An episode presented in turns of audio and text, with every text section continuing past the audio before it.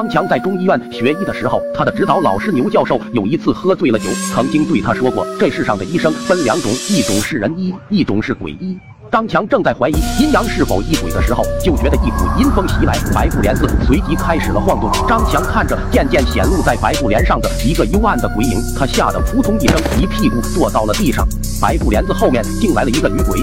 他死在一百多年前，因为想找仇家报仇，错过了投胎的时间，故此就成了无处安身的孤魂。女鬼经过一百多年的风餐露宿，她的腰背时常疼痛。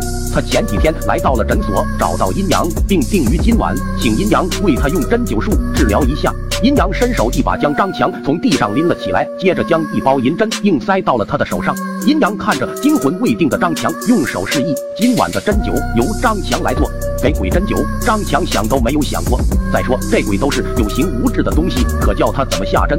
阴阳拖着张强来到床旁的稻草人身边，那个稻草人的脑门上便贴有那个女鬼的名字。阴阳将稻草人翻了一个身，然后在稻草人的腰鱼、命门等穴位上一点，并示意张强下针。这些年给鬼治病，阴阳身上也是沾满了阴气。虽然他用药物化解了一些，可是凝结于他骨髓中的阴气，还是令他的手指麻木颤抖，不听使唤。这就是阴阳找张强当当帮手的原因。张强哆嗦着手指，一针刺在了稻草人的腰鱼穴上，布帘那边的女鬼竟发出了哎呦的一声痛叫。